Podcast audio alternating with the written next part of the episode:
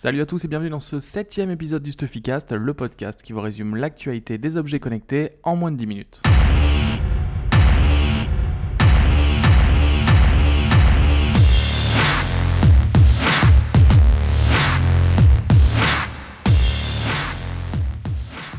On attaque cette semaine avec les chiffres des ventes euh, sur le marché des wearable devices au deuxième trimestre. Donc c'est le cabinet IDC qui a fait une étude et qui nous apprend que Fitbit est toujours leader avec 4,4 millions de capteurs vendus, devant l'Apple Watch qui a vendu 3,6 millions euh, de modèles de sa montre connectée, et Xiaomi qui est troisième avec 3,1 millions de, wearables vendus.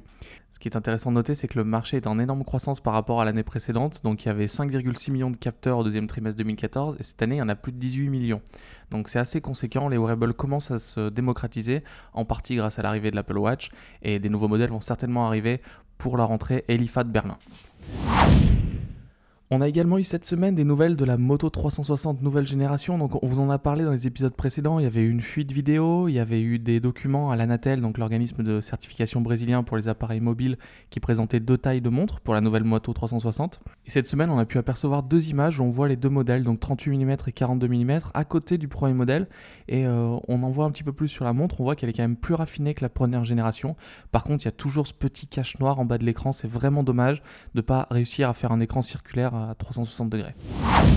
La news marché de la semaine, c'est Intel qui vient d'investir 60 millions de dollars dans la société Unec, donc qui est un fabricant de drones chinois. Euh, le PDG a justifié cette acquisition en disant que Intel était focalisé sur le développement d'un monde intelligent et connecté. Et Jean-Guillaume a réalisé un dossier complet euh, qui répertorie la plupart des investissements d'Intel dans l'Internet des objets. Il y a des sociétés comme Sigfox qu'on connaît bien, comme Talmic Labs qui fabrique le Mio, ou encore Basis qui est un des plus gros vendeurs de, bracelets connectés et smartwatches aux États-Unis, qui n'est pas encore arrivé en France. Donc Intel a une stratégie globale dans, dans l'Internet des objets et je vous invite à aller consulter ce dossier. On a eu cette semaine des nouvelles du projet Soli, donc le projet Soli, ça a été présenté par euh, Google lors de sa Google I.O. 2015 et ça a été développé par les laboratoires ATAP. Et en fait, c'est une puce miniature qui utilise la technologie du radar pour détecter les mouvements avec une précision infime. Donc ça peut détecter les mouvements des doigts, par exemple, euh, pour effectuer des scrolls ou des choses euh, très simples. Comme la puce est miniature, elle peut être intégrée dans les ordinateurs, dans les tablettes, dans les smartphones, mais surtout dans les montres connectées. Aujourd'hui, c'est assez complexe euh, d'interagir avec une montre connectée. L'écran est, enfin, la taille maximum d'un écran, c'est 1,4 pouces, donc c'est très petit. C'est difficile de naviguer entre les cartes, entre les applications. Et en fait, en intégrant la puce Soli, on pourrait déporter l'interface utilisateur euh, sur les mains directement et ça serait beaucoup plus cohérent. Donc imaginez-vous en vélo, vous voulez voir euh, entre vos cartes Android Wear, bah, vous regardez votre écran et vous, vous appuyez sur votre doigt et ça va passer de carte en carte. Pour que le projet Soli réussisse, il faut des applications et donc Google vient de lancer le programme Alpha ouvert aux développeurs pour recevoir les premiers kits de développement. Il y aura une très infime partie des gens qui vont postuler qui seront choisis, mais Google a annoncé que d'ici la fin de l'année, la phase bêta serait lancée avec beaucoup plus de places et de kits disponibles. Donc on vous tiendra bien évidemment au courant des avancées du projet Soli qui pourrait devenir une façon d'interagir euh, utilisée par tous. Le test de la semaine, c'est le Bedit qui a été effectué par Bart. Donc le Bedit, c'est un capteur de sommeil qui vient se placer sur le matelas avec une bande adhésive. Euh, du côté des points positifs, euh, Bart trouve que c'est beaucoup moins intrusif par exemple qu'une montre ou qu'un bracelet connecté. Certains n'aiment pas dormir avec quelque chose au poignet. Le principal point négatif qu'il a trouvé au Bedit, c'est euh, le fait qu'il doit être branché au mur. Et en fait, le câble USB qui est fourni n'est pas très très long. Donc si le lit est loin de la prise, il faudra que vous ayez vous-même un câble avec un adaptateur USB dédié.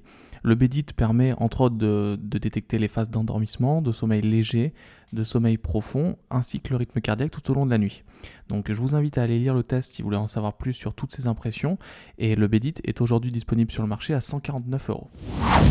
On a également aperçu cette semaine des documents qui ont été déposés par Google euh, auprès de la FCC, qui est un organisme de régulation aux États-Unis. Euh, pour un nouveau produit, Google a spécifiquement demandé de ne pas mettre d'image ou de manuel d'utilisation pour, euh, pour que les observateurs comme Stuffy ne découvrent pas quel est le futur produit, mais quelques indices laissent à penser que c'est une nouvelle version du thermostat Nest. Donc la première version a été lancée en 2012.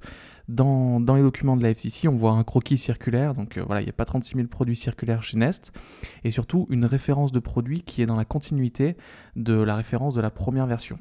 Donc Nest vient de mettre à jour son détecteur de fumée connecté, vient de sortir un Nest Cam qui vient remplacer la Dropcam Pro, donc c'est tout à fait logique que son thermostat passe aussi en deuxième version. On a également répertorié cette semaine quelques solutions euh, avec les objets connectés pour lutter contre Alzheimer. Donc c'est vraiment un fléau euh, qui, fait, perdre au fur et à mesure du temps la mémoire euh, aux personnes. Il y a quand même 900 000 personnes qui sont touchées en France actuellement. Donc on a listé un peu les objets qui existent, aujourd'hui. Donc il y a par exemple des lunettes qui affichent des infos sur les interlocuteurs en face. Ça peut aider à, se rappeler qui est en face si on a oublié son visage. Il y a le pilulier qui est développé par Midissimo qui permet de, ne pas oublier de prendre ses pilules et d'être averti si c'est le cas. Après, il y a des projets un peu plus long terme, comme une startup qui est incubée par Samsung, euh, qui développe un casque qui permet de stimuler l'activité du cerveau. Euh, selon cette startup et des tests cliniques, euh, le casque serait 30% plus efficace que les médicaments. Donc ça, c'est une info à prendre avec les pincettes. Mais en tout cas, il y a des startups qui bossent là-dessus. Il y a aussi une startup américaine qui a développé une, semelle intelligente qui intègre un GPS. Et en fait, si la personne sort d'un champ défini ou si la personne se perd, il y a un système d'assistance en temps réel. On peut prévenir les proches. Mais il y a aussi un système de conciergerie qui peut communiquer avec la personne, appeler la personne ou venir la chercher pour l'aider. On vous fera régulièrement des updates sur, euh, sur ces objets qui peuvent aider au niveau de la santé, parce que pour le coup, ils peuvent devenir vraiment utiles, et plus la technologie avance, plus ces objets peuvent devenir intéressants et avoir une application vraiment médicale. Je vous remercie d'avoir écouté ce septième épisode du Stuffycast. Si vous l'avez apprécié, je vous invite à nous laisser une note dans iTunes ou un commentaire en bas de l'article. D'ailleurs, dans l'article, il y a tous les liens vers les news dont j'ai parlé aujourd'hui. Et je vous dis à la semaine prochaine pour toujours plus d'actu sur les objets connectés.